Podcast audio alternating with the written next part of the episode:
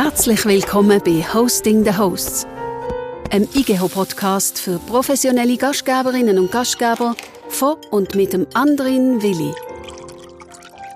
Guten Tag und herzlich willkommen zur 19. Ausgabe vom Podcast, bei dem Gastgeberinnen und Gastgeber zu Wort kommen, um über ihren Traumberuf zu reden. Heute bin ich bei einem Fachmann gelandet, wo man selten das Gesicht überkommt, der aber gemeinsam mit seinem Team von rund 120 Mitarbeitenden Ungeheuerliches leistet.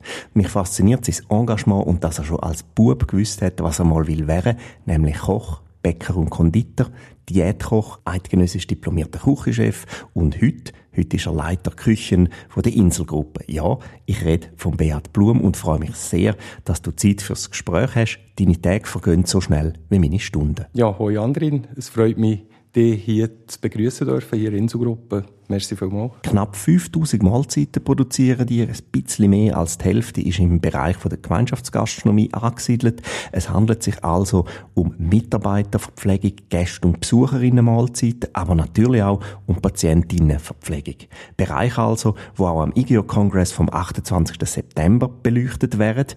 Nicht geht über einen schönen, heißen Brei. Darum reden wir jetzt nicht drum herum. Es geht also gerade voll zur Sache und zwar mit einem, gemäß Marcel Reich-Ranitzky, schwierigen Patient, wo Max Frisch heißt. Dreimal nennst du mir bitte einfach eine Zahl zwischen 7 und 93 und ich stelle dir dann dazu die passende Frage aus dem Fragebogen. Los geht's.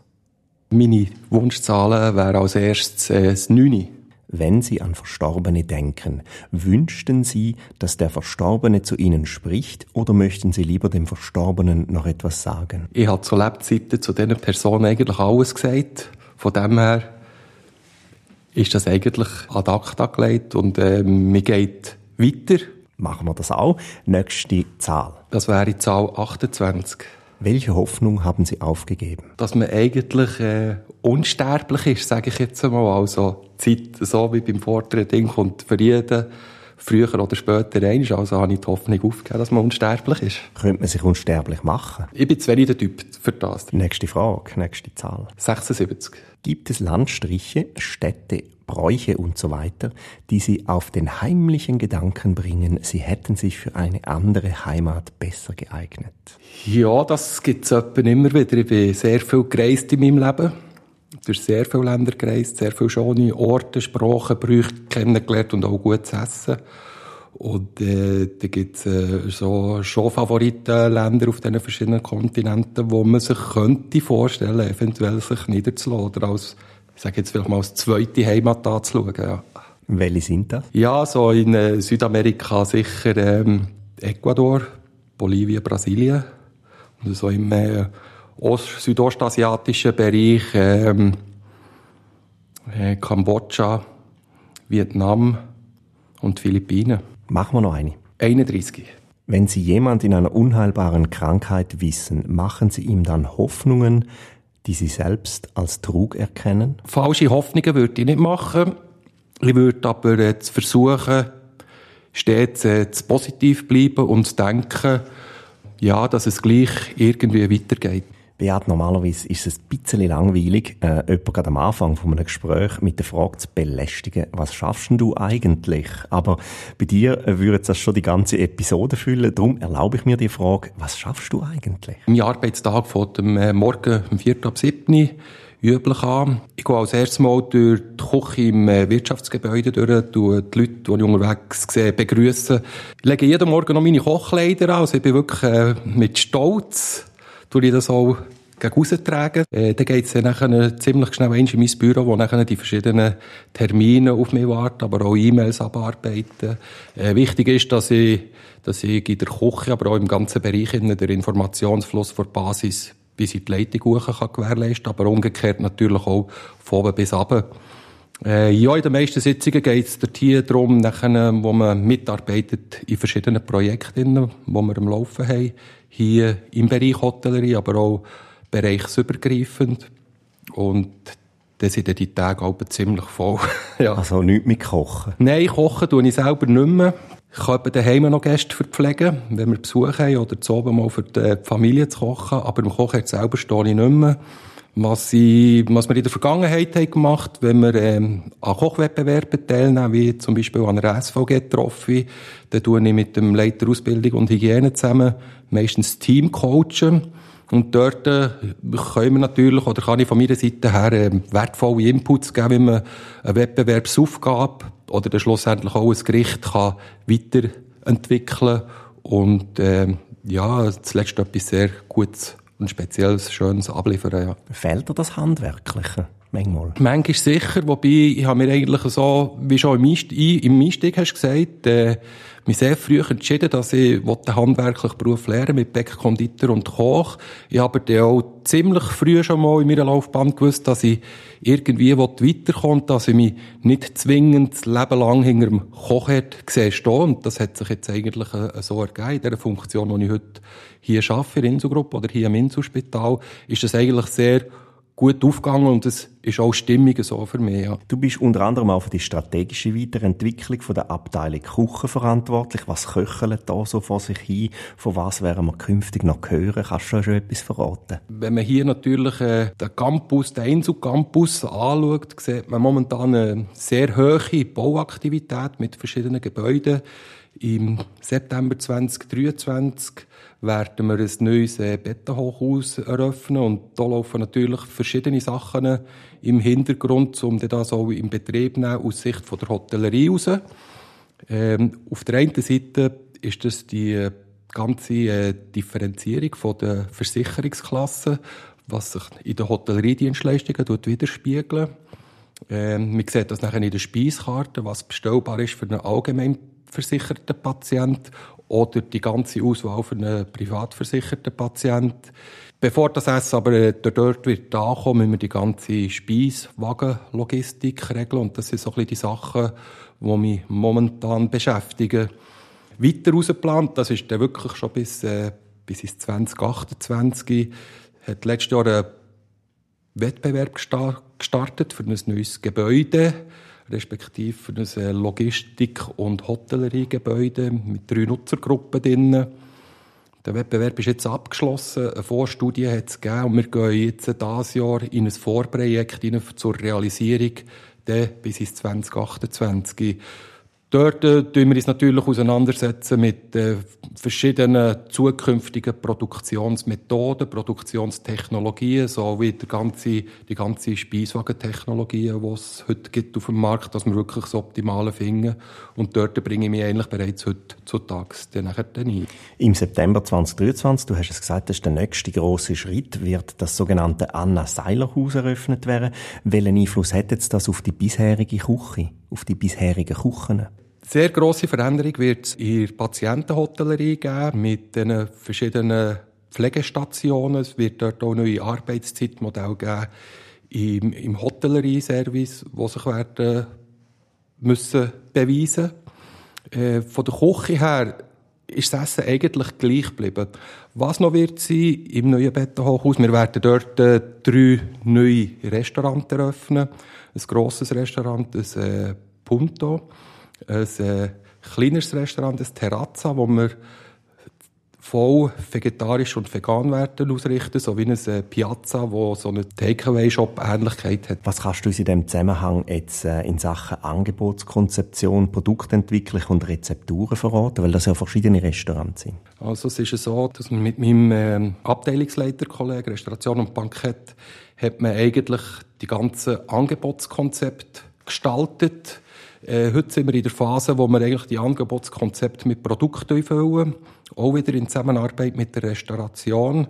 Wir tun auch die ganzen Ideen, die wir haben, probieren aufs Papier zu bringen und zu planen, bevor was wir dann in den nächsten Schritt hineingehen, die ganze Degustation, Geschirrauswahl, wo wir nachher werden versuchen, dass wir das möglichst gut auch dem Gast können überbringen können. Wie lange geht so ein Prozess? Wie muss man sich das vorstellen? Ich gehe davon aus, dass die Machbarkeit ja am Schluss dann auch noch muss gewährleistet sein Ja, also wir haben, den, wir haben den Prozess im Januar 2022 gestartet und wir haben, ich sage jetzt mal, wirklich eineinhalb Jahre Zeit dafür, das Ganze zu planen und nachher dann schlussendlich auch auf den Tag hochzufahren. Ja. Du hast es gesagt, Hotelleriedienstleistungen, die werden immer relevanter. Wie funktioniert jetzt die Differenzierung von dieser Hotelleriedienstleistung?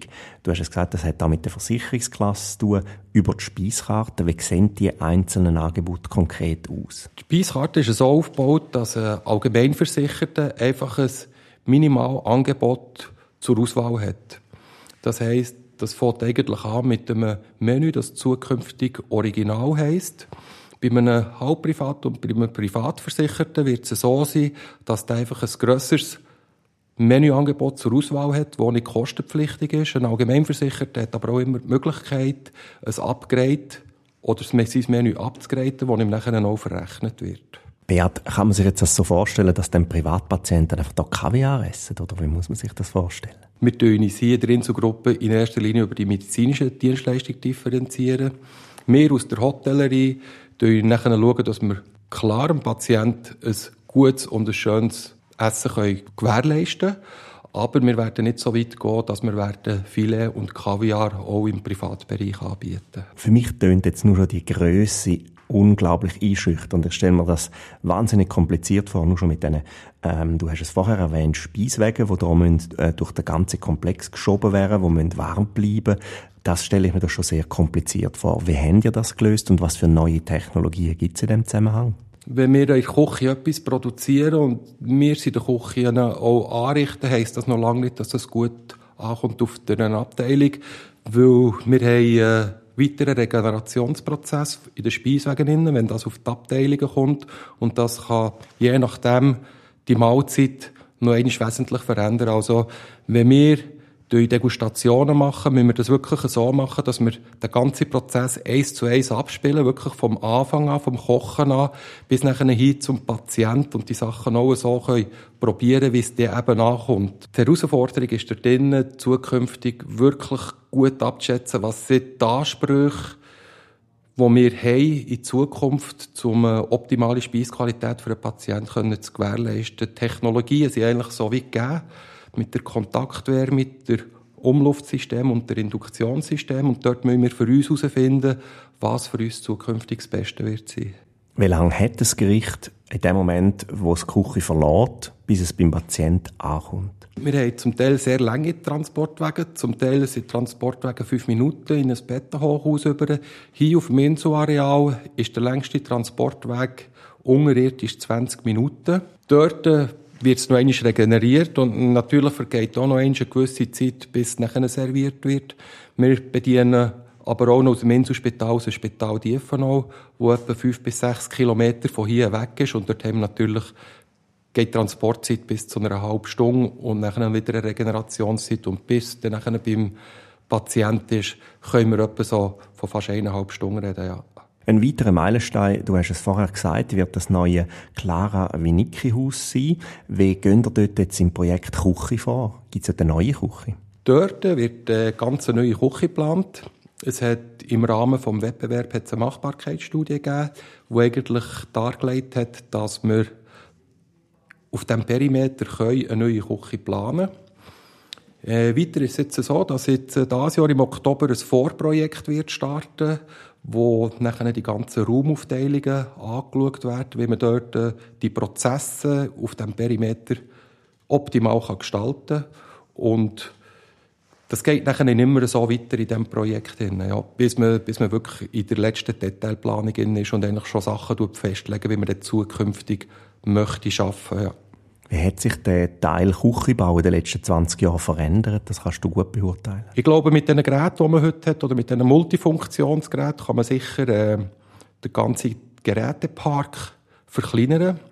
Man muss aber auch schauen, dass man die optimal ausnutzen kann und dass man wirklich, und das ist die grösste Herausforderung, den Mitarbeitenden auch mit kann auf den Weg, um neue Produktionsmethoden sich anzeigen, dass das der Mitarbeiter annimmt und dass man schlussendlich auch eine gute Qualität kann bringen von Speisen. Ja. Musst du auch an Technologien denken, die es noch gar nicht gibt? Die Augen muss man immer offen haben, sage ich. Und äh, für das gehe ich auch sehr viel äh, an Fachmessen, sei es in Min oder Russland, wo man zum Teil neue oder spannende Ansätze sieht. Ich bin dort manchmal immer noch ein bisschen kritisch, etwas Neues, das tönt gern gut, aber ich warte manchmal noch lieber vielleicht ein, zwei Jahre ab, um zu schauen, ob sich das wirklich weiterentwickelt oder dann vielleicht auch schon auf dem Markt bewährt oder eingeführt worden ist, bevor ich dann kann sagen ja, das müssen wir jetzt wirklich anschauen, dass das bei uns zum Zug käme. Ein wichtiger Teil von dem Job ist natürlich die Ernährungsmedizin, also auch die Zusammenarbeit mit den Spezialistinnen und Spezialisten.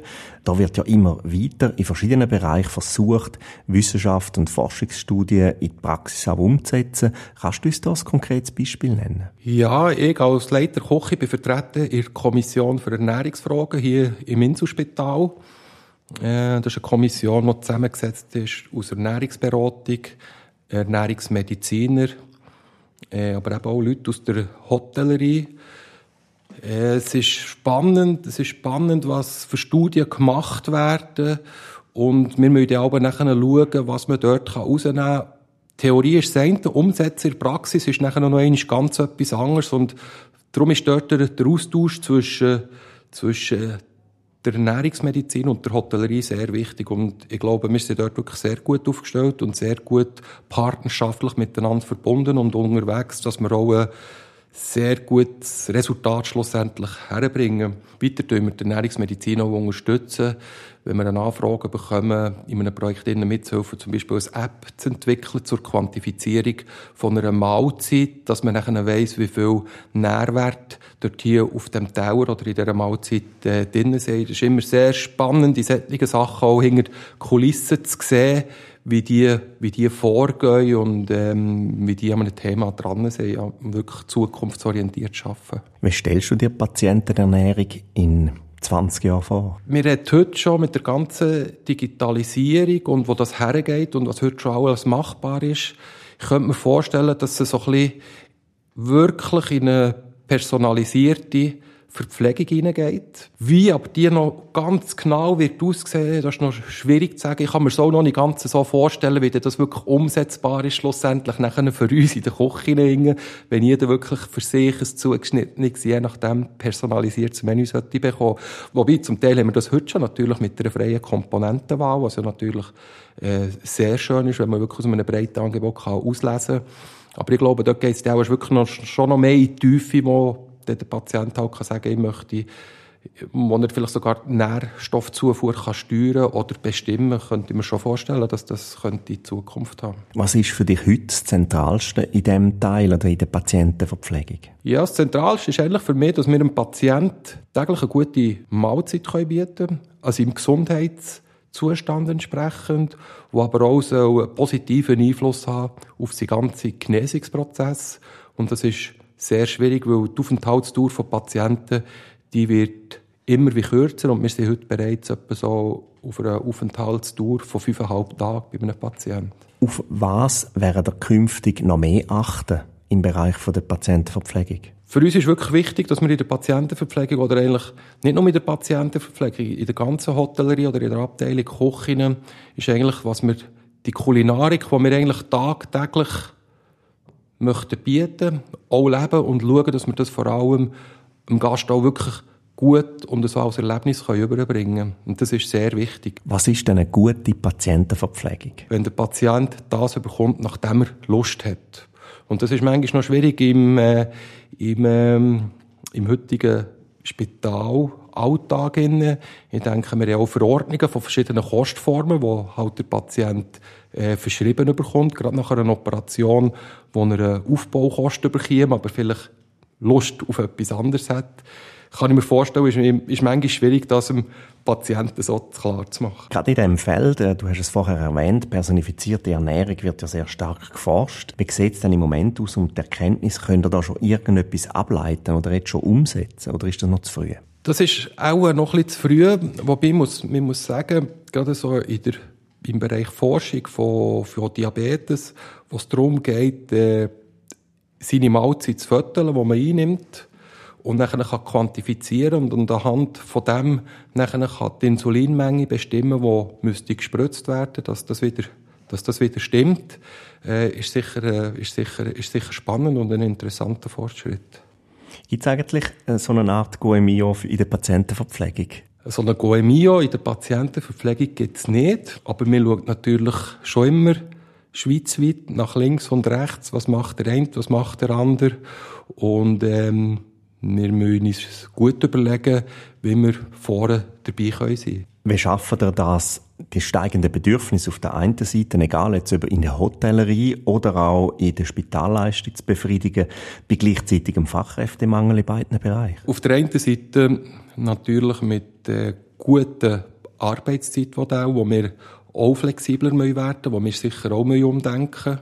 Auf der anderen Seite was bei uns einfach auch sehr stark ist, wir bilden nach wie vor Kochlernende und Bäcker-Konditorlernende aus. Wir haben hier im Inselspital 15 Kochlernende und drei Bäcker-Konditorlernende. So möchten wir etwas dazu beitragen, auch zukünftig noch Fachkräfte zu finden auf dem Markt.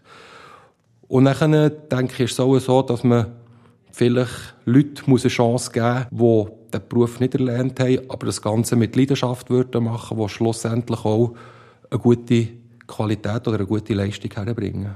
Wie denkt ihr in diesen Arbeitszeitmodellen oder in diesen Arbeitsbedingungen? Was ist heute anders? Was kommt dazu? Was ist schon Standard? Wie gehen ihr vor? Es ist ja so, dass wir vom Ende bis Freitag keine Dienste mehr haben mit Zimmerstunden, also das heisst mit langen Pausen am Nachmittag. Das gibt es bei uns höchstens noch am Wochenende, wo wir aber sowieso mit einem reduzierten Betrieb oder Personalbestand fahren. Weiter muss man sicher auch noch anschauen, wobei das ist bei uns schwierig, wo halt sehr nach Diensten geschaffen wird, dass man halt vielleicht auch Teilzeitdienste kann anbieten kann, wo man am Morgen arbeitet oder am Vormittag arbeiten bis in den Nachmittag hinein oder dann halt vom Nachmittag bis am Abend. Das können so Ansätze sein, um dem entgegenzuwirken. Wir wechseln im Bereich Gemeinschaftsgastronomie, ein wichtiger Teil auch da, ein wichtiger Teil von deinem Beruf. Wir haben es kurz erwähnt. Äh, bei der Inselgruppe reden wir im konkret äh, neben der Patientenverpflegung pro Tag auch von etwa zweieinhalbtausend Mahlzeiten für Mitarbeitende, respektive auch Gäste oder Besucher essen. Wie ist das organisatorisch aufgeleistet? Kommt das alles aus der gleichen Küche? Wir haben hier im Inselspital zwei Küchen, die für die Gemeinschaftsgastronomie zuständig sind. Eine Küche befindet sich hier im äh, Wirtschaftsgebäude. Die Küche beliefert die meisten Restaurants, sieben Restaurants. Weiter haben wir noch eine Küche im Julie van Jenner Haus, wo für das Restaurant Sole kocht, sowie für Bankette und Anlässe in diesem Perimeter. Was heißt Bankett und Anlass? Kommt das auch noch oben drauf? Ja, Bankett und Anlass kommt auch noch drauf. Wir haben ein internes Bankett- und Anlasswesen. Also der Kunde kann bei uns eigentlich den Raum reservieren, kann gleichzeitig das Bankett oder das Gipfel und das Mineralwasser für die Sitzungszimmer bestellen. Bei grösseren Anlässen werden dann auch Tontechniker und alles zur Verfügung gestellt und es kommt eigentlich alles zu einer Hand aus, eben von der Hotellerie. Und äh, wir bieten hier ähm, Anlässe an, das geht wirklich vom kleinen Anlass, zwei Personen, bis zum 600er Personen Anlass, wo wir Kongresse haben, Fachtagungen haben, hier im Inselspital. Wenn man im Bereich von der, von der Mitarbeiterverpflegung äh, redet, von der Gemeinschaftsgastronomie, wo liegt da Trend deiner Meinung nach gerade im Moment? Ein Trend ist sicher äh, um das ganze Thema vegetarisch-vegan. Wir fahren seit mehr als einem Jahr ein äh, Konzept im einen Restaurant und das ist ein Erfolg, sage ich jetzt einmal. Zu diesem Erfolg trägt sicher bei, dass wir in der Belegschaft einen hohen Frauenanteil haben. Nichtsdestotrotz gibt es aber wirklich auch viele Leute, die sogenannten Flexitarier, die halt gerne nicht jeden Tag oder jeden Mittag Fleisch essen und dann halt auch dort in das Restaurant gehen essen. Auf der anderen Seite, was man auch gemerkt hat, jetzt äh, während der Pandemie, dass viele Leute sich im Büro verpflegt haben. Also die ganzen Takeaway-Geschichten, dass jemand in ein Restaurant geht, ein Essen, eine Mahlzeit holen. Ob er die nachher im Büro ist oder bei schönem Wetter draussen, das spielt eigentlich gar keine Rolle, aber äh, das ist sicher auch ein Trend, den man sieht. Weiter betreiben wir auch noch einen Foodtruck. Und dort haben wir momentan wirklich ein sehr starkes Angebot. Das sehen wir auch in den ganzen Frequenzen, was wir dort äh, in einem Mittagsservice nachher rauslassen oder verkaufen. Gibt es bei euch eigentlich viele Prepper, also Mitarbeitende, die ihr eigenes Essen mitbringen? Zu denen stehen wir in Konkurrenz. Wir müssen es besser machen, dass wir die können gewinnen oder wieder gewinnen. Äh, das ist vielleicht auch noch so eine nach der Pandemie ein Thema, das wir sicher gut im Auge behalten weil die Leute die gewöhnen sich schnell daran. Während der Pandemie haben sie meistens vielleicht daheim gegessen oder haben nicht in ein Restaurant können und haben dann die Sachen mitgenommen die verpflegen sich heute noch am Arbeitsplatz. Und das ist unsere Herausforderung, äh, die Gäste wieder zu gewinnen und abzuholen, natürlich mit einem guten und neuzeitlichen Angebot. Immer wieder liest man ja eben High Convenience, Smart Kitchens, neue Technologien, die kommen. Ähm, wie hoch ist eigentlich so der Anteil an Fertigprodukten bei euch? Kann man das generell sagen überhaupt? Generell, generell kann man das nicht sagen. Wir haben natürlich schon Fertigprodukte, wobei das macht einen kleinen Teil aus. Ich meine, wenn ich jeden Tag durch die Küche durchlaufe und sehe, wie viel frisch, was wir noch einkaufen oder wie viel, wie viel was noch zugeschnitten wird oder in Form gebracht wird, ist das nicht ein sehr grosser Anteil. Wie wichtig ist so der Aspekt Homemade? Wir haben ein äh, Label bei uns, mit Liebe hausgemacht heisst das im Inselspital.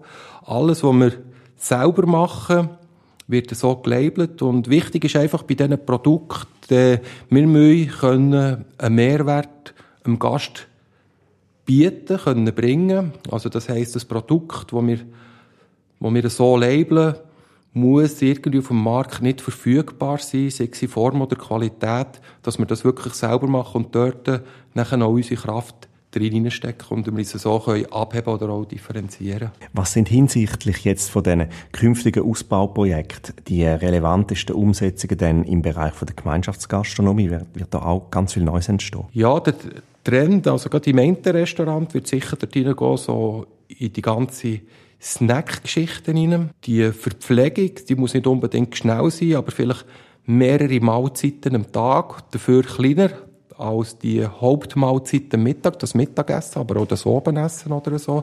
Das ist sicher etwas, was wir werden berücksichtigen ja.